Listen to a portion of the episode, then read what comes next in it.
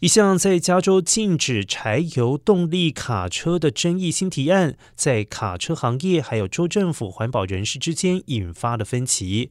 根据报道，加州空气资源委员会拟定了一项计划，准备最终迫使所有的柴油卡车停止上路。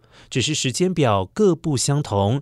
计划包括要求到二零二四年，在繁忙的铁路还有港口周围运营的所有新卡车必须是零排放车辆。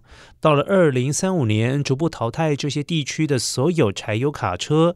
而在可行的情况之下。到了二零四五年，最终让所有柴油卡车和巴士车队离开加州道路。